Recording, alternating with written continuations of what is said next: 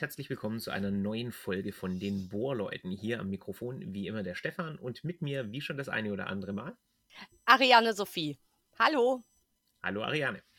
Wir wollen heute mit einer ganz leichten Verspätung, aber dafür umso mehr Werfe und intellektueller Tiefenschärfe äh, über, wie der Titel schon sagt, die dümmste Debatte seit Winnetou sprechen. Es geht um diesen großen Silvesterstreit. Äh, als äh, ihr erinnert euch, es ist ganz lang schon her, ja, vor vier Wochen, ähm, war die ganze Republik in Aufruhr äh, über mögliche äh, wie soll ich sagen, Attentate oder Angriffe äh, auf Rettungskräfte und andere Vertreter der Obrigkeit, also Polizei äh, und ähnliches, hat da berichtet. Und äh, da ist dann, äh, das Ganze ist dann so etwas, ähm, etwas eskaliert und ging noch in eine generelle Debatte über Integration über, bevor dann zum ersten Mal ganz sachte Fakten in die Debatte eingeflossen sind und dann hat die irgendwie ganz, ist die ganz schnell so ausgefisselt. Äh, und wir planen jetzt schon seit zwei Wochen oder sowas, versuchen wir äh, hier ein Datum zu finden, an dem wir den Podcast machen können. Und mittlerweile ist das Thema natürlich an und für sich durch. Äh, aber wir wollen das zum Anlass nehmen, ganz besonders deswegen drüber zu sprechen, weil das wirklich ja anderthalb Wochen oder so das bestimmende Thema in den deutschen Talkshows, in den Nachrichten, überall war. Alles und jeder hat gesprochen über die, äh, über die Silvesternacht. Und plötzlich hört, hört es komplett auf und es scheint, zumindest von meiner Warte aus, keinerlei Konsequenzen zu haben. Es gibt keine Gesetzesentwürfe, es redet niemand mehr drüber, es gibt keine SonderbotschafterInnen, es gibt gar nichts. Wie hast du äh, dieses ganze Ding wahrgenommen? Ja, nur wir reden noch drüber. Aber das finde ich vielleicht gar nicht schlecht, weil man das dann wirklich ein bisschen ähm, in mehr Ruhe betrachten könnte. Ich habe es ein bisschen, weil ich überhaupt keine Ferien hatte. Ich musste gleich am zweiten wieder los. Ich habe das auch wirklich erst äh, mitbekommen, weil am ersten muss man dann ja wieder zurückreisen, als das schon so riesig war. Und ich hatte, da hatte ich von den Krawallen auch noch gar nichts mitbekommen. Ich habe also gleich irgendwie alles auf Mal mitbekommen und war total verwundert. Also, weil für mich war es eigentlich, dass es an Silvester Probleme gibt, dass ja jetzt nichts Neues. Ich habe keine Krawalle gemacht. Ich schätze mal, du auch nicht. Aber ich war tatsächlich, weil sonst bin ich wirklich, ich bin sowieso ein Silvesterhasser. Normalerweise bin ich auch gerne zu Hause und zocke irgendwas am PC. Aber diesmal war ich wirklich ähm, unterwegs. Wir waren vier Leute und waren froh, als wir um zwei wieder im Bett lagen. Man ist ja schon etwas älter. Und es hat mich wirklich ähm, überrascht, wie groß das Thema ist, weil es ist, natürlich ist es schlimm.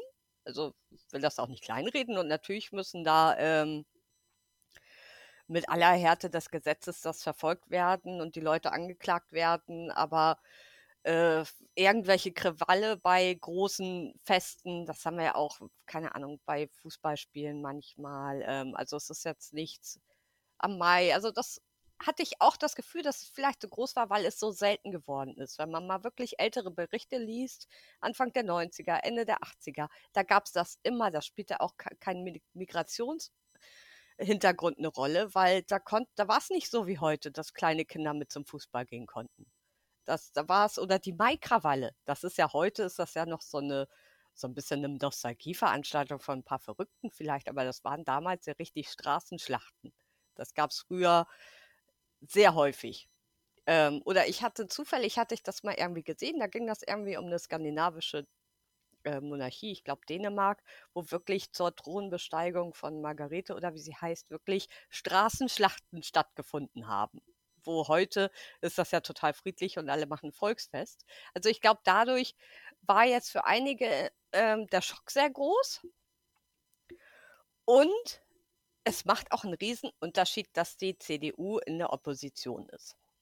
Weil dadurch natürlich die, die gerne am rechten Rand fischen, außer die AfD, die zähle ich jetzt, äh, die ist schon über den rechten Rand gefallen, waren, wenn sie selber an der Regierung sind, konnten sie sich nicht so rechtspopulistisch äußern, wie sie das heutzutage tun. Und dadurch, dass sie jetzt in der Opposition sind, dass sie jetzt, ähm, dass die Berliner Wahl bevorsteht, dass ähm, ja März angetreten ist, um der AfD Stimmen abzujagen, hatten die natürlich jetzt ähm, viel mehr Platz für rechtspopulistische Äußerungen, was es früher, als sie noch selber in der Regierung waren, auch, glaube ich, unabhängig davon, ob Merkel oder Merz, hätten sie sich das nicht leisten können.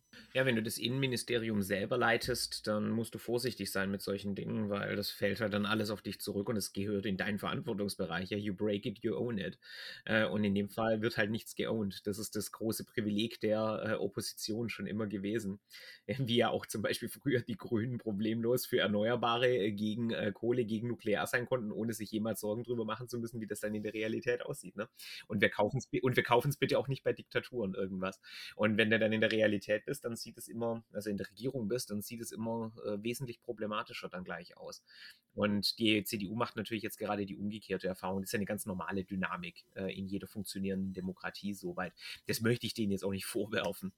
Nee, also ich finde es trotzdem nicht schön. Mir wird auch schlecht. Ich habe mir eben nochmal die Aussagen von März angehört mit, die kleinen Paschas, die hier nichts zu suchen haben, was komischerweise schon in der Grundschule anfängt irgendwie und die sollen alle weg, obwohl das ziemlich sicher, genau wie bei den Krawallen, äh, sehr sicher ja auch deutsche Staatsbürger sind. Also das sind überhaupt keine Leute, die man einfach abschieben kann. Ähm, also ich höre es mir nicht gerne an, mir wird schlecht dabei, aber das ist halt, so ist die Politik leider. Ja, ich finde es auch ekelhaft, aber es gibt ja offensichtlich einen äh, ein Klientel da draußen. Und wie du schon selber sagst, es ist halt maximal ein Fischen am rechten Rand. Äh, es ist nicht so, als ob sie da drüber fallen würden oder so. Äh, gerade bei der CDU ist es ja zumindest, äh, sofern wir von der Bundes-CDU sprechen, weitgehend Rhetorik. Äh, das ist ja nicht so, als würde da irgendwas dahinter stehen oder so. Äh, also irgendwelche realistischen, realistischen Dinge das ist einfach Geschwätz äh, letzten Endes, wie, wie man das halt manchmal macht, äh, um auf die, äh, auf die Pfanne zu hauen und die eigene Basis zu befrieden. Und es ist ja auch unter CDU-Regierung schon passiert. Wir haben ja gerade kurz die Kölner Silvester-Krawalle-Vorfälle vor ein paar Jahren und da, da, war die CDU ja am Ruder. Ja, und wie gesagt, das machen ja auch alle, äh, halt jeweils mit ihren eigenen Themen. So, so funktioniert der ganze Kram eben. Äh, das ist soweit äh, das, das Normale gewissermaßen auch wenn wir natürlich über den Inhalt dieser Debatte trotzdem reden müssen, also auch wenn es nur Geschwätz ist, äh, auch wenn es äh, nur politische Reflexe letzten Endes sind, das Zeug findet ja in der Realität statt und es hat in der Realität dann eben Konsequenzen, über die, äh, über die wir uns noch werden unterhalten. Ich würde allerdings erstmal noch bei der, bei der Silvestergeschichte selbst bleiben, bevor wir zum Fallout äh, übergehen. Wie du, ich bin auch überhaupt kein Silvester-Fan. Ne? Also ich kaufe keinen einzigen Knaller äh, und werde das auch nicht tun. Äh, wir, wir wir saufen uns nicht die Hucke voll oder so, sondern. Äh, ich wollte gerade sagen, wir trinken nicht mal Alkohol. Genau, also ich, äh, wir bleiben üblicherweise zu Hause. Dieses Mal war ein befreundetes Ehepaar mit deren Kindern da und dann haben die Kinder Switch gespielt und wir saßen um den Tisch und haben uns über den Beruf und die Familie unterhalten und wie man das Haus renoviert. Ja, also äh, alles äh, sehr, sehr ähm, Gartenzwerg-Idyllik. Und dann ja, haben sie irgendwann so auch. Irgendwann hat es draußen geknallt und dann verdreht man genau auf die Augen. Ja, das ist halt das Schicksal der Silvesterverächter. Da muss man durch jedes Jahr mal. Äh, und das Interessante für mich war, ich habe dann zwei, drei Tage nach Silvester habe ich den ersten äh, entsprechenden Artikel gelesen zu, äh, zu dieser Krawallgeschichte. Und der Artikel war dann in irgendeiner so badischen Regionalzeitung. Und es drehte sich eben um äh, Angriffe auf Rettungskräfte durch Silvesterfeiernde. Und da begann für mich äh, quasi dann das, äh, was, äh, was für mich die ganze Debatte ausmacht, nämlich dass es ein bisschen ein Rohrschachtest ist äh, für, deine eigenen, für deinen eigenen Standpunkt. Du siehst quasi in diesen Silvesterereignissen das, was du durch deine eigenen ideologischen Prämissen äh, quasi besonders sensibel bist zu sehen. Und für mich war sofort klar, aha, das ist die besoffene Idiotenbande, die ständig Böller zündet, ja. Und jetzt sind sie solche Trottel und greifen sogar die Feuerwehr an. Dummes Geschmeiß, verbieten den Scheiß. Ja, so nach dem Motto. Das, das waren dann so die die Instinkte. Und erst ein paar Tage später äh, äh, war das dann in meiner Wahrnehmung so, äh, dass es da dann urplötzlich sich auf Berlin kapriziert hat und auf die Einwanderer. Und wie gesagt, dadurch, dass, ich, dass mein Erstkontakt mit der Debatte irgend so ein Kaff in Baden war, äh, war, war, das schon ziemlich wild äh, und hat für mich von Anfang an äh, sich dann eben auch falsch angefühlt äh, und hat dann bei mir da dazu beigetragen, dass ich so dachte, Moment, meine eigene Haltung war vermutlich halt auch falsch. Ja? Also ist es wahrscheinlich eben nicht so dieses äh, Leute, die zu viel Alkohol getrunken haben, sondern da scheint irgendwas anderes dahinter zu stecken. Und ich habe halt dann begonnen zu recherchieren und zu gucken, was da los ist. Und ich war da offensichtlich nicht der Einzige, ja, äh, der äh, diese Episode hat eine ziemlich äh, ausführliche Linkliste in den Show Notes, wesentlich ausführlicher als üblich, was äh, in genau gegenteiliger äh, Korrelation zur Wichtigkeit dieses Themas steht, leider Gottes. Aber äh, das hat mich einfach fasziniert, wie das quasi bei mir abgelaufen ist. Ja, dass da sofort so diese äh, diese Reflexe abgerufen sind. Und dann hast du das aber auch sofort gespeichert. Ich habe ja, be bevor quasi diese gegenteiligen Sachen kamen, keinerlei Notwendigkeit verspürt, nachzugucken, ob mein Instinkt stimmt. Das war für mich einfach klar. Feiernde Vollidioten mit Alkohol, ja, äh, Problem, äh, Problem gelöst. Genauso wie für eben manche CDU-Leute klar war, da hat jemand einen Böller auf die Feuerwehr abgeschossen. Es muss ein Türke gewesen sein. Ja? Äh, da, da, laufen dann einfach die entsprechenden, äh, die entsprechenden Reflexe durch. Und in Berlin. Das ist ja eh der Failed State, ne? Richtig. Ich meine, Berlin ist ein Failed State. Aber. Ja. Aber da die CDU da nicht regiert, erzählen die das lieber, als wenn es um Hamburg geht, wo es noch nicht ganz so lange her ist. Ja, da sind wir mal wieder bei diesen politischen Mechanismen. Ne? Die CDU in Berlin ist in der gleichen Situation wie die Grünen im Bund. Die waren einfach schon so lange nicht mehr dran, dass sie glaubhaft sagen können, nicht unsere Schuld, wir haben damit nichts zu tun. Ähm, und das ist halt, äh, das ist halt das Schöne, wenn man ganz lange in der Opposition ist, in Anführungszeichen. Ja, aber ich muss sagen, bei mir war es ähnlich, weil es war, also bei uns im Norden war es in der Silvesternacht extrem warm. Wir hatten irgendwie 18 Grad und normalerweise, weil einmal im Jahr, ich habe zwei Gläser Wein getrunken Sonst trinke ich eigentlich nie was. Aber schon so, dass ich gesagt habe, na gut, dann fahre ich nicht mehr Auto. Und da haben wir wirklich gesagt, nee, komm, ist so warm, äh, dann gehen wir die 20 Minuten zu Fuß, da leisten wir uns jetzt kein Taxi. Und es war nichts mehr. Es war 2 Uhr, es war nichts mehr. Ne? Also Pferden ist jetzt auch nicht die große Stadt von Welt, ist nicht Berlin-Neukölln. Und da hat keiner mehr geknallt. Wir waren die einzigen Menschen auf der Straße. Ich glaube, wir haben zwei Autos gesehen. Also es war absolut friedlich. Und ähm, obwohl es gab bei uns natürlich dann in den Lokalnachrichten, kam auch zwei Tage später irgendwo auf der Hauptstraße, haben sie auch einen Böller gezündet oder keine Ahnung. Aber es war wirklich auch ein totaler Kontrast, wo ich gedacht habe, Mensch, also früher war irgendwie noch mal mehr los. Und äh, wo ich dann von Krawallen gelesen habe und wo ich auch dachte, ja mein Gott, in Berlin, ne, da wird getrunken, dann hat man noch Feuerwerkskörper, klar passiert da irgendwas.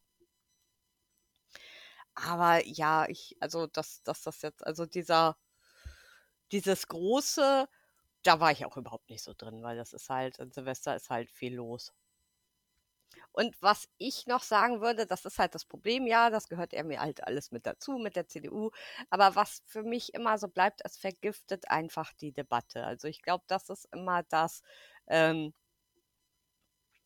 was für mich dann so bleibt, weil diese ganzen Debatten, da können noch so viele Leute da sein, die wie Carlo Mazzalla eben, die sagen, das ist unerhört und regen sich über die Maßen auf und dagegen anreden, aber was bleibt, sind immer Aussagen wie kulturelle Überfremdung, ähm, diese Namensabfragen, dieses, äh, was Merz gesagt hatte mit diese Paschas, die in der Grundschule schon Paschas sind und jetzt alle weg müssen und wir dulden die und die müssen alle weg und so. Das, da habe ich immer ein bisschen das Gefühl, das ist was, das so das gesellschaftliche Klima vergiftet.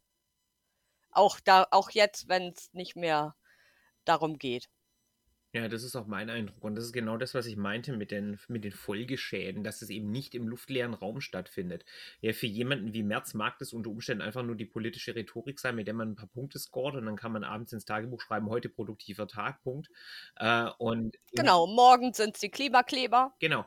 Und ich finde, da gibt es auch unglaubliche Parallelen äh, zu dieser Klimakleber-Debatte, dass nämlich diese, dass dieser Diskurs eben sofort freidreht äh, und von beiden Seiten dann letztlich nur noch als ein, also quasi, wo man sich nur noch gegenseitig in seinen eigenen Grundannahmen dann äh, bestätigt, ja, wo dann auf der einen Seite die, äh, die Klimakatastrophe droht und die Leute eigentlich ja nur den Auftrag des Grundgesetzes durchsetzen, was halt auch kompletter Humbug ist, ja.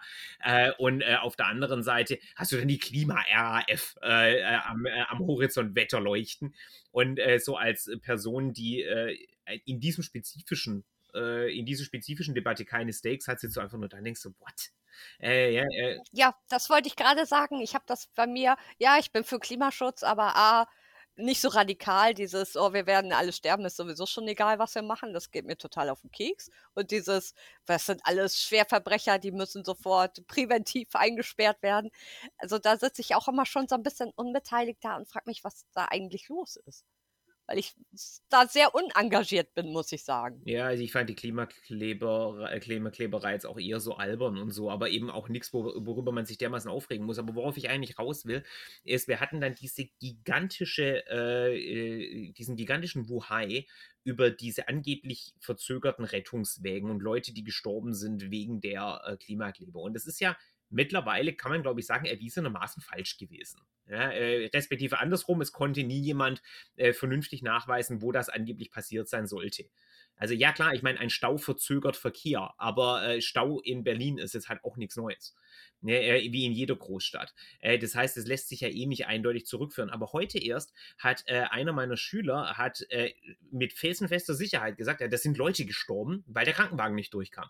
Und es ist halt, diese Scheiße bleibt hängen, ähm, weil einfach erstmal die Behauptungen im Raum stehen. Und das ist dann eben das gleiche bei Silvester. Ich will nicht wissen, wie viele Leute felsenfest davon überzeugt sind, dass das überwiegend oder ausschließlich Leute mit Migrationshintergrund waren, obwohl wir mittlerweile wissen, dass es überwiegend äh, Allmanns waren. Äh, die, äh, die das Ganze gemacht haben. Aber diese, äh, diese Faktenlage später kommt gegen das Geschrei vorher nicht durch. Und jedes Mal entstehen auf diese Art und Weise Flurschäden. Und bei den Klimaklebern hält sich das ja noch so ein bisschen in Grenzen, einfach weil das so eine kleine Gruppe ist, die sich aus einer eher privilegierten Bevölkerungsschicht rekrutiert. Äh, ich meine, äh, die Leute, die sich auf die Straße kleben, sind ja nicht unbedingt Hartz-IV-EmpfängerInnen oder Leute, die von der Abschiebung bedroht sind, um es mal so auszudrücken. Ja? Äh, deswegen finde ich das da nicht ganz so dramatisch, äh, wie das jetzt bei der, ähm, äh, bei dieser Silvesternacht-Debatte war, wo eben wirklich Millionen von Leute wieder in Bausch und Bogen abgesprochen wird, äh, vollwertige deutsche äh, StaatsbürgerInnen zu sein und Mitglieder dieser Gesellschaft und wo in einem Tonfall gesprochen wird, der ein Rückschritt ist hinter die letzten 20 oder 30 Jahre ähm, Integrationspolitik in Deutschland, wo dann urplötzlich wieder in größter Selbstverständlichkeit ein Gegensatz zwischen Deutschen und Ausländern aufgemacht wird. Und es sitzt so da, was hört ihr euch eigentlich reden? Ja, das ist ein Vokabular äh, aus der Lichtenhagen-Ära äh, das da kommt. Und von der, von der doppelten Staatsbürgerschaftskampagne, da müssten wir eigentlich so viel drüber weg sein. Und der, der Scheiß, der ist offensichtlich so dicht unter der Oberfläche. Er kann jederzeit mit einem Fingerschnipsen, äh, kann, kann diese toxische Kack äh, abgerufen werden. Das ist wirklich, wirklich A, auf der Basis erschreckend und auf der anderen Seite zeigt das dann eben auch, äh, warum äh, trotz allen Bekenntnissen äh, zu Pluralismus und äh, Einwanderungsland Deutschland und hast du nicht gesehen, wenn dann Leute mit Migrationshintergrund eben beschreiben, wie ihre Lebensrealität ist, worauf äh, wir, ich benutze dafür den Begriff, wenn mir nichts Besseres einfällt, ja, wir Allmanns äh, reagieren da ja häufig so ein bisschen mit, ähm, mit Unverständnis drauf. Und Nebenbemerkung, ja, die Tatsache, dass wir da einfach überhaupt keine gescheiten Begriffe dafür haben, um das, um überhaupt zu sagen, was wir meinen, ne, Deutsche mit Migrationshintergrund, Deutsche ohne Migrationshintergrund und so weiter. Das, das funktioniert ja alles überhaupt nicht richtig. Äh, äh, diese Realität mit diesem strukturellen Rassismus, den die ständig erfahren, das sieht man in solchen Situationen. Und das Faszinierende ist eben, dass es den meisten Leuten überhaupt nicht klar ist. Da, da steht so ein Friedrich Merz und ich glaube dem, dass der felsenfest überzeugt ist, dass er in dem Moment nichts Rassistisches von sich gibt äh, und dass er kein, keinerlei Pauschalisierungen macht oder so. Ich glaube, der ist da wirklich, der ist da wirklich ehrlich davon überzeugt und versteht genuin nicht, wo das Problem liegt. Und genau das ist das Problem, ja, äh, dass diesen Leuten nicht klar ist, äh, bei wie vielen Menschen sie da äh, im, im, Endeffekt ein, äh, einen Zweitklasse-Status generieren, äh, der, der dann auch eben nicht nur für diese Menschen Flurschäden hat, sondern eben auch für uns als Ganze. Das fällt quasi auch dann wieder auf dich, mich, auf Friedrich Merz, auf äh, Wolfgang Grupp äh, oder wen auch immer äh, quasi wieder zurück, äh, weil eben Deutschland super unattraktiv damit ist für EinwanderInnen. Und das liegt nicht nur an unseren ganzen bürokratischen Hürden, sondern eben dann auch an solchen Geschichten, dass äh, das bekannt ist äh, in einwanderungswilligen Kreisen, wie unglaublich äh, ungastfreundlich dieses Land ist. Und wie gesagt, das hängt zu einem Teil sicher auch an dem, äh, was dann aus der CDU und FDP völlig zu Recht bemängelt wird, äh, nämlich ein bescheuert äh, äh, komplexes Recht. Äh, aber auf der anderen Seite liegt es dann eben auch äh, an, an solchen Dingen, ja. Also da muss ich auch sagen, ich bin auch der Meinung, dass das bescheuerte Recht spiegelt eben auch die rassistische Grundhaltung Deutschlands wieder. Das ist für mich schon, das gehört ein bisschen zusammen. Und es ist, ähm, was du eben gesagt hast, dass es eben mit Klimaklebern noch nicht so doll ist. Da glaube ich eben, dass diese Debatten über Ausländer, Leute mit Migrationshintergrund, die sind viel mehr eingeübt. Wie du schon gesagt hast, das ist direkt, du kannst was zu Rostock-Lichtenhagen sehen und heute hat sich da quasi null getan. Und das finde ich ungeheuer frustrierend, weil es ja immer, die gab es früher wahrscheinlich nicht so doll oder weiß ich vielleicht auch nicht, was zwischendurch immer Sachen gibt, ähm, wo denn doch mal wieder mehr diskutiert wird, wo man denkt, Mensch, vielleicht machen wir doch mal einen Schritt weiter irgendwie. Ähm, wie hieß noch der, wo die Black Lives Matter, George Floyd, wo er gestorben war, da gab es ja wirklich mal die umgedrehte Frage, wie viel, wie rassistisch sind wir eigentlich, müssen wir das mehr hinterfragen, Racial Profiling auch hier, wo man denkt, ach, vielleicht geht es ja doch mal einen winzigen Schritt voran und das ist aber sofort ist man irgendwie wieder auf dem Stand der 90er zurückgefallen. Und ähm, ich will noch was anderes sagen. Das geht nämlich darum, wie du auch gesagt hast, wenn man die Leute fragt, die wissen, die merken nicht, wie rassistisch das herkommt. Du kannst die fragen und die sagen, nein, ich kenne, ich habe einen Freund, der ist Ausländer, ich habe noch nie was von Rassismus gehört. Ähm, und das ist halt das, was man auch meint mit White Privilege. Und das ist nämlich, weil ich habe in meiner Familie haben wir zwei junge Männer auch noch mit schwarzer Hautfarbe. Und wenn ich mit denen unterwegs war oder mich mit denen unterhalte, man weiß es als Deutscher wirklich nicht, was für krasse Unterschiede das sind, weil die werden generell dauerhaft von der Polizei, gerade wenn die mal in Hamburg oder so unterwegs sind, werden die ständig kontrolliert. Jedes Mal, wenn die Zug fahren, werden die kontrolliert. Und zwar auch nicht so, wie wir Deutschen kontrolliert werden, sondern wirklich, die sind hier geboren, die sind deutsche Staatsbürger. Wie gesagt, die sprechen auch nur Deutsch als Muttersprache. Ähm, die werden so angesprochen, als wenn die gerade aus dem afrikanischen Urwald eingewandert sind und drei Wörter Deutsch können. Und es ist auch, wenn jemand, wenn man unterwegs ist und nach dem Weg fragt, man schickt die nicht los, weil die Leute sofort denken, sie werden ausgeraubt. Weil das ein 18-jähriger Mann mit nicht mal ganz schwarzer Hautfarbe ist. Das ist immer so. Und man denkt da als Weiße, als Frau schon dreimal nicht, glaube ich, überhaupt nicht drüber nach, weil wenn man, wenn ich Fragen nach Wechselgeld oder nach dem Weg habe, frage ich jemanden.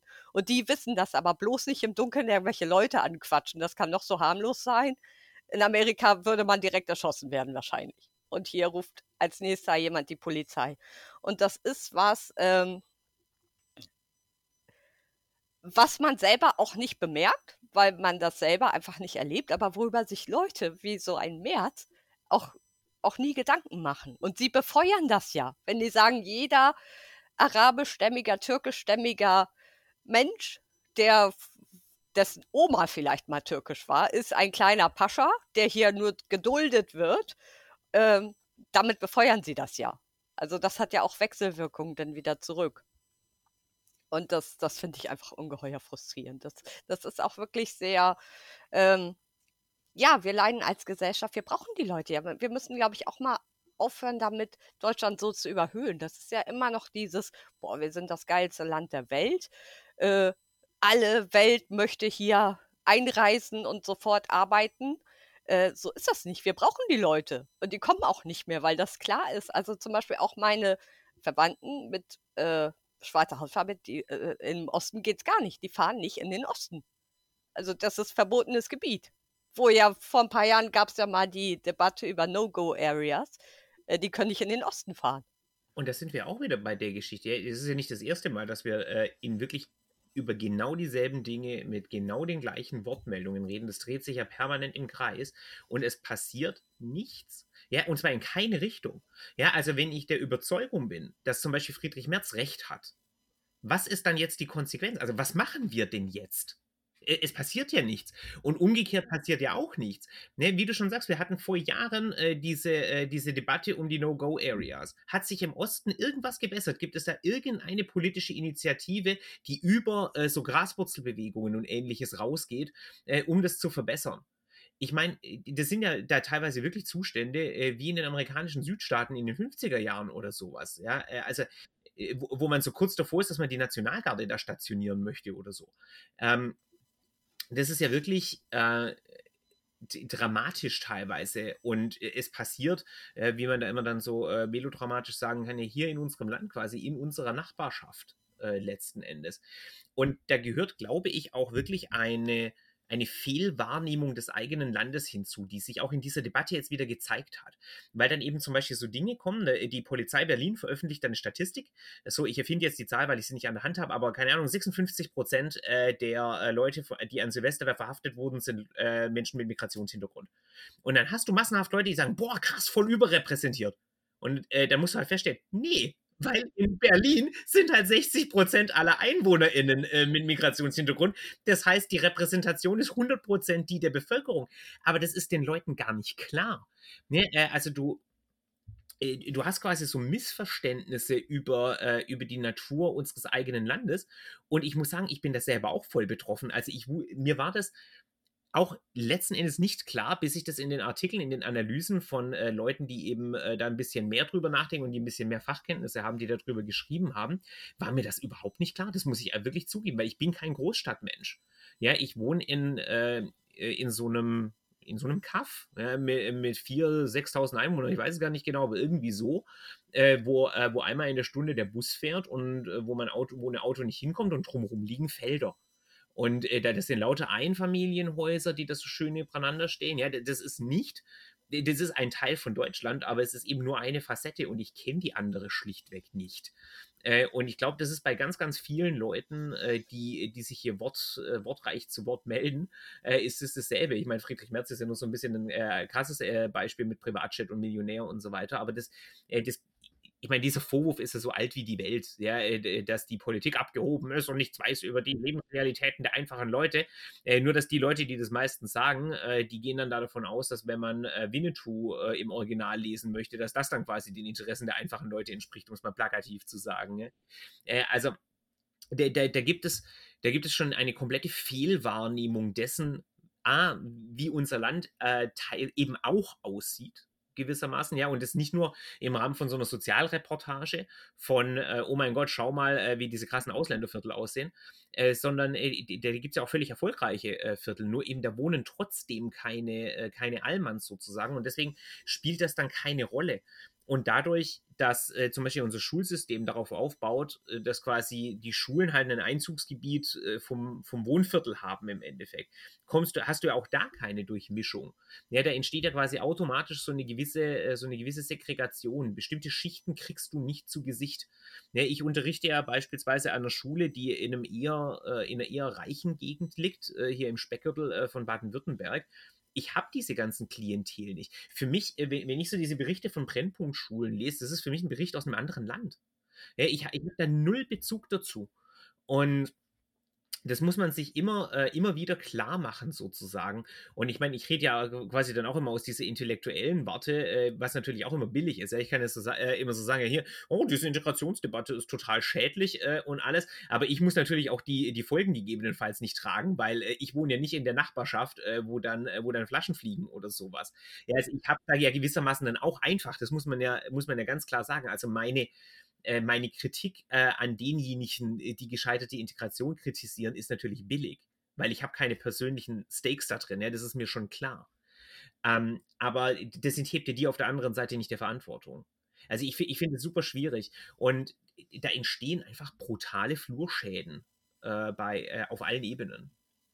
Also ich muss auch sagen, dass ich eigentlich, bei uns ist das ganz ähnlich, sogar noch ein bisschen krasser, weil Achim äh, grenzt ja direkt an Bremen. Und wir sind auch, also eine Kleinstadt, 20.000 Leute. Hier hat man auch einen Ausländeranteil von, also die man erkennt, von 5% oder so. Also die fallen schon auf. Und sobald man in Bremen ist, und das sind fünf Kilometer von hier, fällt das total auf, auf ganz viele unterschiedliche Ausländer. Schwarze und Inder und Asiaten und äh, auch arabischstämmige natürlich. Also das ist, man merkt das plötzlich, oha, man ist in der Großstadt. Ist in Hamburg ja ähnlich und im Osten übrigens auch nicht. Also wenn man mal in Leipzig oder in Dresden ist, das sind die ersten Großstädte, wo du nicht sofort merkst, boah, der Ausländeranteil ist aber plötzlich bei 50 Prozent statt bei 10 Prozent. Und da muss ich sagen, das wissen einfach viele nicht, weil logischerweise bewegt man sich ja im eigenen Umfeld. Ähm, so wie du in deinem Kaff und dann merkt man das einfach nicht, dass es auch Gegenden gibt, Mensch, da, da ist das völlig normal, dass da 50 Prozent Ausländer sind. Und je nachdem, wo man wohnt, äh, sind das dann ja auch nicht mehr 50 Prozent, sondern 90 Prozent, die dann, wie du auch sagst, alle in dieselbe Schule kommen.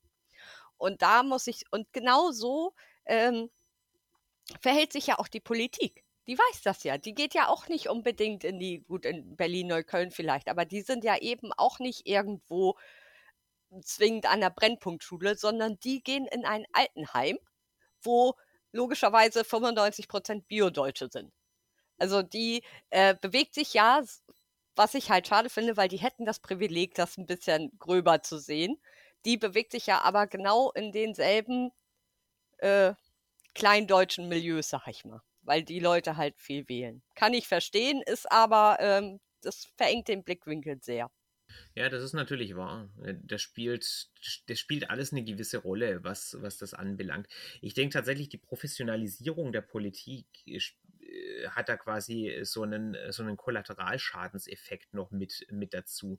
Ja, weil nämlich ja die Abgeordneten wesentlich mehr arbeiten als früher.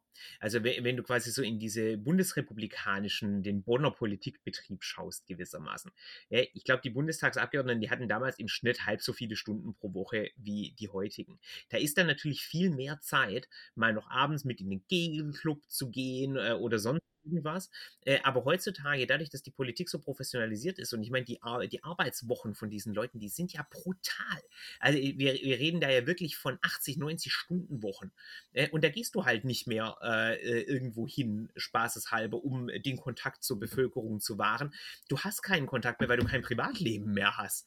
Äh, und ja, Genau, du machst da auch ja, wirklich genau. nur dein Fototermin. Äh, und äh, das, ist, das spielt da mit Sicherheit auch mit rein. Ich will jetzt nicht behaupten, dass die Situation bezüglich der Kenntnisse über die Lebensrealität von Menschen mit Migrationshintergrund besser wäre, aber äh, zumindest in manchen Bereichen wäre da vermutlich auch noch etwas mehr da, wenn die Politik äh, quasi weniger professionell wäre, als sie das heute ist. Also manchmal hat es so ganz weirde äh, Seiteneffekte, was man da, äh, was man da tut, gewissermaßen. Ne? Auch die Zielgruppenanalyse, das ist ja auch nicht aus Spaß, weil die so viel Lust haben, im Altersheim rumzuhängen, sondern da sitzen halt die Wähler.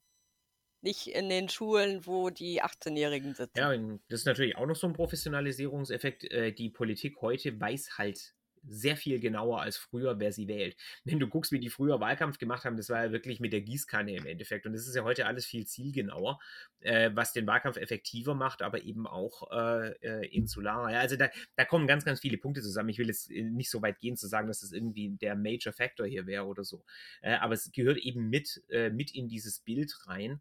Und auch hier ohne PolitikerInnen Schelte betreiben zu wollen. Ne? Das, das ist einfach so. Das ist ein, äh, ist ein Zeichen unserer Zeit letzten Endes. Und aber deswegen wissen Sie auch, dass diese rechtspopulistischen Äußerungen auch so verfangen. Das wird ja auch analysiert. Oh, das ist ja wie mit Klicks. Das, so machen Politiker das ja auch. Ja, das Faszinierende ist, ich, äh, dass es ja wirklich Studie um Studie gibt, die belegt, dass es nicht funktioniert mit, äh, was ja Merz erklärte Strategie ist, mit diesen rechts, äh, rechtspopulistischen Äußerungen auf Stimmenfang zu gehen. Das, das, klappt nicht. Du stärkst da damit nur den rechtspopulistischen Rand. Und egal wie oft das politikwissenschaftlich und soziologisch bewiesen wird, das ist völlig irrelevant. Die Leute machen das trotzdem. Ähm, und es geht durch jede Iteration durch. Und ich glaube, ein Grund dafür ist, dass es eben nicht, dass, dass quasi das nur vorgeschoben ist mit diesem Stimmenabfang. Äh, es geht halt in Wirklichkeit um die Sicherung der eigenen Basis. Ich halte es für grundlegend defensiv. Äh, diese, äh, diese Manöver. Äh, aber erneut, das führt schon wieder in eine komplett, in eine komplett andere Debatte. Und es geht um die Aufmerksamkeit. Das hilft der CDU halt mehr, wenn über kriminelle äh, junge Ausländer geredet wird, als über die Klimakatastrophe. Und äh, das Auffällige an dieser ganzen Geschichte ist eben, wie, wie wenig zielgerichtet und wie unglaublich instinktgetrieben die ganzen Sachen sind. Ja, wenn wir einfach mal so ein paar Reaktionen durchgucken, sozusagen, auf äh, dieses Ding, ich habe das auch alles da unten verlinkt, ja. Ein CDU-Politiker namens Radke forderte sofort Law and Order. Ja, einfach mal, bam. Ja, äh, einfach, äh, auch ohne zu definieren, was das ist übrigens. Einfach, wir brauchen Law and Order. Ja? Äh, das, das klingt erstmal super. Dann äh, äh eine, ähm, der äh, Jens Spahn kam dann an, der ist jetzt neuerdings, nachdem er erst Energieexperte vom, äh, wurde vom Gesundheitsexperten, jetzt ist er Integrationsexperte geworden. der hat sofort gesagt, es gescheiterte Integration. Das war Jens fucking Spahn. Ne, wie, wie kommt denn der auf den Trichter? Ja, aber sofort rausgehauen. Dann eine FDP-Politikerin namens Adler, die, die von der kulturellen Überfremdung gesprochen hat. Äh, dann haben wir Nancy Faeser äh, von der SPD, die kam dann an mit, ihr, wir müssen sagen, was ist ähm, und wir dürfen hier kein Blatt vor den Mund nehmen und so weiter. Ja, sag einmal, was läuft bei euch? Äh, und dann kam äh, der absolute Abschuss äh, von einigen CDU-Leuten, die eine Deutschpflicht auf Schulhöfen einführen wollten. Was als Idee eh dermaßen beknackt ist. aber selbst wenn ich annehmen würde, dass das eine gute integrationspolitische Maßnahme ist, und das ist schon echt eine sehr steile Annahme, dann hat das immer noch nichts mit den Übergriffen auf Rettungskräfte zu tun. Ja? Das zeigt einfach so super. Da werden einfach irgendwelche Sachen rausgehauen, äh, die, die man eh, die, die quasi gut klingen, von denen man ganz genau weiß, das kommt gut an. Ne? Äh, wenn, wenn ich auf so eine typische äh, CDU-Basisveranstaltung äh, gehe und da sage ich, wir brauchen Deutschpflicht auf Schulhöfen, dann weiß ich, yeah, da wird geklatscht. Ja? Äh, ge genauso äh, wie, die, wie die Nancy Faeser, die weiß ganz genau, wenn die das nächste Mal vor, äh, vor so einer Abschlussklasse an der Polizeischule steht oder sowas und dann sagt sie, ja, wir, dürfen, wir müssen hier äh, sagen, was, wie das ist, ja, so wie sie das jeden Tag äh, quasi im, äh, im Einsatz sehen und wir dürfen hier kein Blatt vor den Mund nehmen und die Realität nicht. Du weißt ganz genau, für welche Zielgruppen das gedacht ist. Aber es hat halt nichts mit der Problematik zu tun. Ich habe leider keine dummen Äußerungen gefunden von, äh, von irgendwelchen grünen Leuten oder so. Ich bin aber 100% sicher, da gibt es auch genug. Irgendwer hatte noch Killerspiele. Killerspiele, genau. Das war die Eva Quadbeck, aber die war keine Politikerin. Äh, die habe ich hier auch drin. Das war, äh, da, da will ich nochmal gleich gesondert drauf eingehen. Das war wirklich wow. Äh, also das war, das war Peak-Debatte Deutschland. Aber äh, ich würde einfach mal annehmen, ohne ein äh, konkretes Beispiel gefunden zu haben, dass es auf der Gegenseite äh, irgendwelche Beteuerungen und Bekenntnisse zur multikulturellen Gesellschaft äh, aus grünen und linken Kreisen gab ne, die halt auch nichts mit der Thematik zu tun haben. Oder ähm, äh, ich, es gibt 100 Pro irgendwie von Solid oder sowas oder von der grünen Jugend oder so gibt es bestimmt irgendwelche Statements zur Polizeigewalt oder so. Als ob das, als ob das irgendwas mit irgendwas zu tun hätte, ja. Äh, also da werden dann einfach, das wird einfach das ganze übliche Zeug, Schublade auf, alles raus auf, die, äh, auf das jeweilige Thema geschmissen. Dann redet keiner mehr um das, um was es eigentlich mal gegangen wäre. Und wie gesagt, der, äh, ich muss das, ich, sorry, ich muss das nochmal thematisieren, weil das macht mich echt fertig. Äh, diese, äh, diese Eva Quadbeck, die hat tatsächlich es geschafft, im Jahre des Herrn 2023 sich hinzustellen und zu, zu erklären, dass der Grund für die Angriffe mit Feuerwerkskörpern auf Feuerwehrleute sei, dass die Kiddies zu viel Fortnite spielen und Realität und Spiel nicht mehr unterscheiden können. Und Alter, das war schon in den 90ern Quatsch.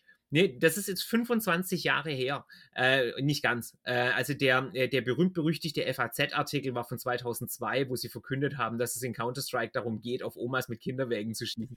Das war, äh, das war 2002. Äh, und das ist das Niveau. Also wirklich in exakt 20 Jahren effektiv. Hat sich nichts getan bei diesen Leuten. Nee, da werden und das ist eben auch, äh, das ist quasi eine andere Dimension von diesem, du weißt gar nicht, in welchem Land du lebst. Ja, du redest über etwas, von dem du offensichtlich keine Ahnung hast. Weil wenn du auch nur das Geringste über Videospiele weißt, dann würdest du never ever auf die Idee kommen, dass wenn ich beginne, meine Call of Duty Session zu verwechseln mit der Realität, dass ich dann einen Feuerwerkskörper auf Polizei werfe. dann will ich ein Sturmgewehr oder so. Also, aber selbst da ist die Debatte bescheuert. Ja, das ist wirklich unterirdisch. Und, und du musst ja auch überlegen, wir sind die Counter-Strike-Generation. Äh, und Killerspiel, was weiß ich, oder Quake oder was man damals gespielt hat. Und wir sitzen heute mit Ende 30 zu Hause und äh, mit einem befreundeten Ehepaar und planen die Renovierung unseres Hauses. Also wir sind ja nun auch nicht die, weil ich glaube, heutzutage spielen die ja nur am Handy Candy Crush oder so, um mal über die Jugendlichen von heute zu lästern. Und wir sind ja noch wirklich damit aufgewachsen. So. Damals! Wie gesagt. Ja, genau. Also gut, heute spielen die wirklich halt Fortnite statt äh, Call of Duty, aber auch aus uns Call sind ehrbare Erwachsene geworden. Stimmt. Ist immer noch groß. Ich kenne nicht mehr so viele Jugendliche kenne nur Candy Crush-Spieler. Nein, nein, die, die zocken schon immer noch, weil es nicht mehr gibt in Netzwerkpartys, aber das liegt in der Natur der hm, Sache. Dafür brauchst du heute auch nicht mehr deine PCs durch die Gegend zu schleppen. Exakt. Ja, das, äh, Wir damals, ja, damals, mussten noch mit unserem ganzen PC und einem Röhrenmonitor Nein, aber genug, genug des Unfugs. Ja? Äh, es Ja. zeigt eben einfach, dass bei, diesen, äh, dass bei diesem Schema, dass diese ganzen Debatten unglaublich schematisch ablaufen. Ich bin schon äh, sehr zögerlich, das überhaupt Debatten nennen zu wollen, weil ja eigentlich nichts debattiert wird. Ja, äh, sondern da, da reden ja nicht Leute miteinander oder sowas, sondern äh, da, da wird ja wirklich nur, wie ich gerade meinte, Schublade auf, Zeug draufgeschmissen. Und darüber gehen dann die eigentlich relevanten ähm, Beiträge, die gehen völlig unter und werden, äh, werden da quasi dann gar nicht thematisiert. Also ich habe, äh, möchte hier quasi darauf verweisen, äh, auf einen Artikel ganz besonders, das ist auch in den Show Notes, äh, der ist in der FAZ erschienen von einem Herrn namens Oliver Nachtwey. Äh, der ist Soziologe, ist vielleicht den ein oder anderen Leuten bekannt, der ist auch auf Twitter aktiv, hat jetzt ein Buch geschrieben jüngst äh, über, über Freiheit und über den Freiheitsdiskurs. und der hat darüber geschrieben, in meinen Augen ziemlich klug, und zwar hat er äh, beschrieben, dass es ein Prozess der Entzivilisierung ist und äh, so quasi so ein, äh, so ein kurzer Urlaub von der, von der Realität, ja, da lässt er halt mal die Sau raus, so wie ein Karneval äh, im, im Rheinland oder sowas. Ja, das ist so eine kurze äh, Eskalation, die manche Leute brauchen und er hat eben darauf verwiesen, dass gerade in, äh, in diesen Schichten, bei denen das besonders passiert, weil ich meine, die Professoren schmeißen normalerweise nicht die Kracher, Feuerwerkskracher auf Feuerwehrleute, ja, sondern dass es eben in diesen Schichten äh, die eher sozial schlecht gestellt sind, als dass du das am kulturellen Hintergrund festmachen könntest, ja, sondern dass es wirklich halt eher die abgehängten Leute sind, äh, dass die den Staat üblicherweise als äh, in, in irgendeiner Form autoritär slash unterdrückend erleben und dass das dann quasi so ein, äh, so ein Ventil ist, wo man das mal rauslässt. Ja, die haben ähm, das ist ja auch so was bei diesen ganzen Leitartikeln und bei der Politik und so weiter, dieses Unverständnis darüber, auch bei mir. Ja? Äh, ich kenne Polizei, Feuerwehr und den ganzen Kram, die, die sind bei mir im Endeffekt abgespeichert als, äh, als etwas, das in meiner Lebensrealität hoffentlich einfach keine Rolle spielt. Ja, Feuerwehr gegebenenfalls halt als freiwillige Feuerwehr, wo die ganzen Nachbarn hingehen. Ähm, und die Polizei, da bist du eigentlich immer froh, wenn die vorbeifahren, dann fühlst du dich safe und dann hast du ganz kurz dieses Gefühl, oh, hoffentlich wollen die nichts von mir. Aber sie wollen natürlich nichts von mir, weil äh, ich bin äh, ein äh, Ober, äh, obere Mittelschichten-Allmann. Natürlich wollen die nichts von mir. Ja? Äh, die, die fahren weiter. Und das ist halt nicht die Lebensrealität von diesen Leuten. Äh, und das ist eben auch was, was hier völlig unklar ist. Und ich finde, das hat der Nachtweis super rausgearbeitet. das kann ich nur, nur empfehlen zur Lektüre, was das anbelangt. Ja, das glaube ich auch. Und es ist auch, was du eben auch noch kurz gesagt hast, es ist ja, es ist ja keine Debatte, es ist einfach nur Krach. Jeder sagt sein Sprüchlein, seinen Satz auf, den er, äh, egal was passiert, irgendwie immer parat hat. Und es ist auch, glaube ich, so ein bisschen eine Ablenkung, weil äh, man müsste dann natürlich wirklich über Jugendgewalt reden, wie du auch sagst. Das sind abgehängte Milieus, obwohl nicht nur. Also ich glaube, wenn man jetzt ein bisschen diese Querdenkerkrawalle oder so oder dieses, äh, aber halt äh, was wir auch schon öfter angesprochen haben, toxische Männlichkeit, weil es sind, ich glaube, es waren 80 Prozent unter 21 und wahrscheinlich auch 80 Prozent Männer. Also es ist eben kein gesellschaftliches Phänomen, das jeden betrifft, sondern wirklich eine Gruppe, aber eben keine äh, Ausländer, sondern männliche Jugendliche. Äh, dann haben wir natürlich den Zusammenhang mit Alkohol, der auch äh, nicht gerne thematisiert wird. Und an Silvester noch Feuerwerkskörper dazu. Was wir eben auch, und zwar ohne, dass da besonders viele ausländisch aussehende Leute dabei haben. Das haben wir, wie ich schon gesagt habe, bei den Maikrawallen, das haben wir beim Fußball, das haben wir beim Oktoberfest. Da geistert jedes Jahr ja dieser Artikel rum, so friedlich wie noch nie, nur 100 Prügeleien und drei Vergewaltigungen oder irgendwie sowas. Ähm, was natürlich wie Karneval, das sind natürlich ähm, ja, sind schon Anlässe, wo man, wo es wirklich so aufblitzt. Es wird mal die Sau rausgelassen, aber es ist jetzt nicht äh, wie in Frankreich, in, in, den Banlieues oder so, wo jetzt jeden Abend eine Straßenschlacht ist und man äh, 20 Autos abfackelt. Und das sind eben, glaube ich, dass da ähm, auch durch diesen Krach, der da passiert, äh, wird natürlich verhindert, dass über reellere Gründe nachgedacht wird, warum passiert sowas obwohl ich auch sagen muss, und wenn man wirklich was dagegen tun muss, ich glaube nicht, dass man das komplett wegbekommt. Jedenfalls nicht auf die Schnelle. Es ist ja schon viel friedlicher als vor 20 Jahren. Aber wenn, müsste man das anders machen. Und es würde Geld kosten. Man muss präventiv arbeiten. Man muss Geld in Jugendarbeit stecken. Man muss vielleicht was gegen die Kinder und Jugendlichenarmut tun. Und so weiter und so fort. Und das will dann wieder keiner. Ja, das ist, äh, das ist das ganz große Thema. Das wären so meine letzten zwei Punkte, äh, auf die ich noch ein bisschen eingehen will. Nämlich das erste hast du jetzt auch schon mehrfach anklingen lassen. Wir haben es hier einmal mehr, glaube ich, weitgehend damit zu tun, dass dass unsere Gesellschaft, ohne dass wir es gemerkt haben, quasi einfach unser ganzes Land so viel besser geworden ist auf einem bestimmten Gebiet, dass es uns so auffällt, wenn, äh, wenn dann quasi äh, wenn dann solche Dinge passieren.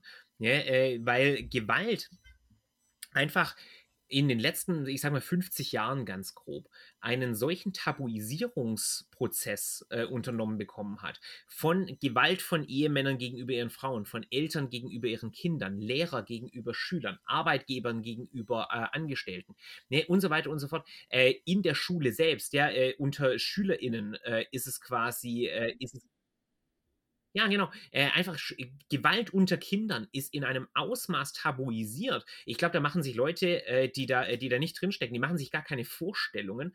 Und die meisten Leute, die drinstecken, die merken es nicht, weil es für sie normal ist. Ja, äh, aber wenn, wenn bei uns an der Schule eine Schlägerei stattfindet, das ist ein Ausnahmezustand. Ja, da, da wird der Sozialarbeiter ins Boot geholt und wir haben Elterngespräche und wir haben Krisensitzungen, Prävention, Klassenkonferenz und hast du nicht gesehen. Da würden äh, Lehrkräfte, die, die wir teleportieren von vor 20 oder 30 Jahren, die würden sich fragen, was zur Hölle bei uns los ist. Ja, einfach weil, äh, weil es sich so stark gebessert hat. Und natürlich auch hier wiederum, ja, ich äh, rede von der privilegierten äh, Stellung, aber nichtsdestotrotz, ich war ja als Kind auch auf einer vergleichsweise privilegierten Schule und da war das noch deutlich häufiger, ja, äh, ein, äh, die, dieser ganze Kram. Und äh, ich denke, uns fällt es einfach stärker auf. Der Aladdin Elmar Falani hat es ja in seinem Buch als das Integrationsparadox bezeichnet, äh, weil er meint, die ganzen Integrationsdebatten, die wir ständig führen, die zeigen eben, wie weit wir schon gekommen sind, weil in den 50er Jahren hat keine Sau über Integration geredet. Das war einfach kein Thema. Ja, und inzwischen ist es ein Thema, weil wir solche Erfolge erzielt haben. Stichwort Feminismus ist genau das Gleiche. Ja, die Tatsache, dass der Genderstern für so viel Aufregung sorgt, zeigt halt perverserweise auch auf eine gewisse Art und Weise, wie gut es uns geht. Ja, das sind ja letztlich Wohlstands Debatten, äh, die wir da haben. Und das Ding um Silvester ist genau dasselbe. Ja, weil im Endeffekt vergleichsweise wenig passiert ist. Ja, oder nimm, äh, nimm sowas, wie du erwähnt hast, die Maikrawalle oder wenn dann mal wieder der schwarze Block äh, beim G8-Gipfel randaliert oder sowas.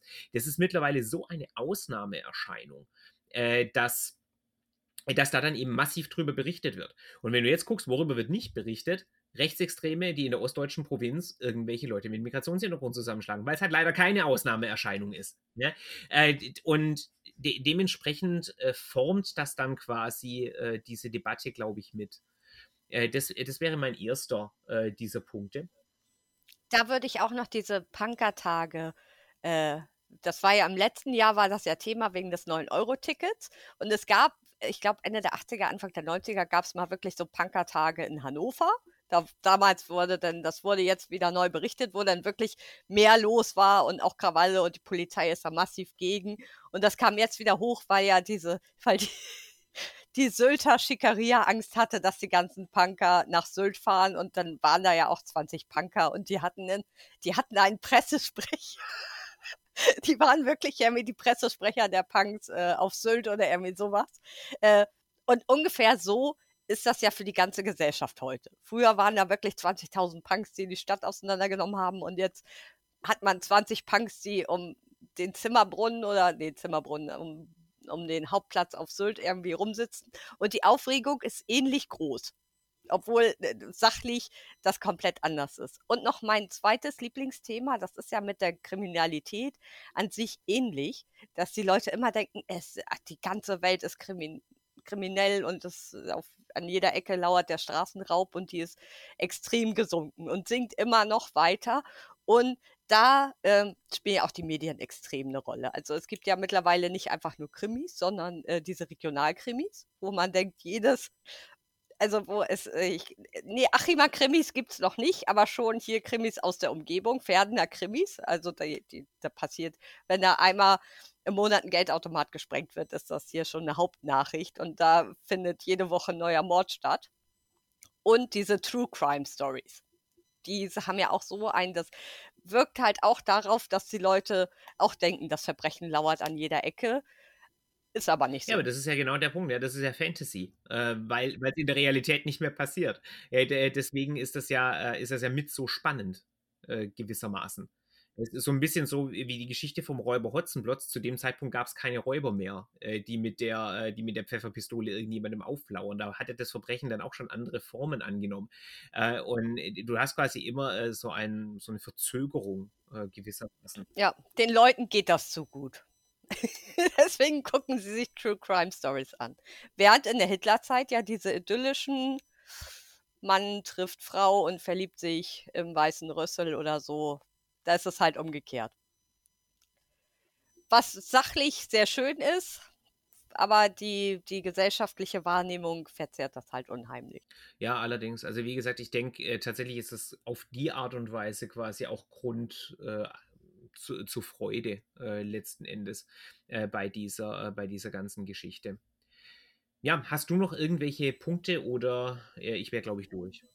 Ähm, ich eigentlich auch. Ich würde noch ganz kurz die Staatsbürgerschaft ansprechen, dass wir jetzt nicht nur auf Silvester sind, weil da finde ich, ähm, das spiegelt das auch so ein bisschen. Auch was wir gesagt haben mit der CDU, weil die ja auch wieder so dieses oh, Verramschen der deutschen Staatsbürgerschaft, dass eben auch eine Erhö Überhöhung von Deutschland stattfindet ähm, und man selber komplett ignoriert, ähm, dass sich die Welt ein bisschen gedreht hat. Also ich weiß auch nicht, ob das in den 70ern so toll war, aber heutzutage ist Deutschland nicht mehr unbedingt das Mecker und wir brauchen die Leute ja auch. Also das ist immer noch so was, äh, was so eine totale Überhöhung findet. Also auch was, also einiges wusste ich gar nicht, was Carla, Carlo Massala da zum Beispiel erzählt hat, dass wenn man über 67 ist und deutscher Staatsbürger werden möchte, dass man äh, nach 30 Jahren dann vielleicht ein bisschen äh, bessere Bedingungen hat. Ich dachte, die kriegt man irgendwann automatisch nach 20, 30 Jahren, wenn man hier Steuern gezahlt hat und hier in Rente geht und eine deutsche Rente bekommt. Also das wusste ich überhaupt nicht. Und wo ich auch denke, mein Gott, wie kann man denn dagegen sein? Das, das verstehe ich überhaupt nicht, dass das nicht sowieso schon automatisiert ist. Also da wird wirklich getan, als wenn das. Und wir haben die halt von Geburt an. Einfach, weil wir hier geboren sind und unsere Eltern Deutsche sind. Ähm, es ist ja auch nichts, was wir uns großartig erwerben mussten. Also da verstehe ich auch nicht. Da mussten wir, glaube ich, auch mal so ein bisschen von unserem hohen Ross runterkommen als deutsche Gesellschaft. Ja, die, diese Staatsbürgerschaftsdebatte, das war wirklich der Tiefpunkt unter den CDU-Reaktionen. Äh, einfach äh, auf ganz vielen Ebenen, weil es zum einen gezeigt hat, wie wenig Ahnung die eigentlich tatsächlich davon haben, wie der Prozess abläuft, ähm, wie, wie unglaublich herablassend und äh, was ist das Gegenteil von wertschätzend, ähm, herabwürdigend, abwertend, ja, äh, man, man da über Leute spricht, ähm, und vor allem, das sind wirklich Mini-Reformchen, äh, die da vorgeschlagen worden sind. Und vor allem auch solche, die die CDU ja früher auch mitgetragen hat, weitgehend. Ich meine, diese Idee von so einem punktebasierten Einwanderungssystem ist ja jetzt eben nicht gerade äh, etwas, äh, das grüne Politik wäre. Das ist ja äh, eine Idee der FDP und Klammer auf auch eine gute FDP, äh, eine gute Idee grundsätzlich. Also äh, ich finde es voll gut, dass die das jetzt endlich machen, nachdem man da Ewigkeiten. Unbedingt. Mir geht das überhaupt nicht weit genug ich war, du hattest ja auch mal diese Idee, wenn man zur Bundeswehr geht, wenn man hier eine Ausbildung macht, wenn man Altenpfleger wird, dass man das dann ja, quasi das automatisch zur Staatsbürgerschaft und so ja. wird das auch gut finden. Genau. Ich werde auch dafür, das viel einfacher zu machen. Und wie gesagt, gerade wenn jemand 30 Jahre hier ist, ich dachte, ich wusste gar nicht, dass man da noch irgendwelche Bedingungen erfüllen muss. Also äh, kann man mir auch sagen, dass ich da etwas naiv bin, aber eigentlich dachte ich auch, nach zehn Jahren kann man das irgendwie, man schreibt einen Antrag und dann läuft das oder so. Und so, finde ich, sollte das sich, auch ja. sein. Aber ähm, da, da, da, wird noch eine Weile hin und äh, offensichtlich, und das ist jetzt eben der Schlusspunkt der ganzen Diskussion, äh, zumindest diese spezifische Debatte hat, hat nichts äh, erbracht äh, in die Richtung. Ja, und Nee. Und wir können uns bestimmt in einem halben ja, Jahr wieder äh, treffen. Äh, das ist, ein, das ist ein, ein Mechanismus, den wir permanent äh, sehen.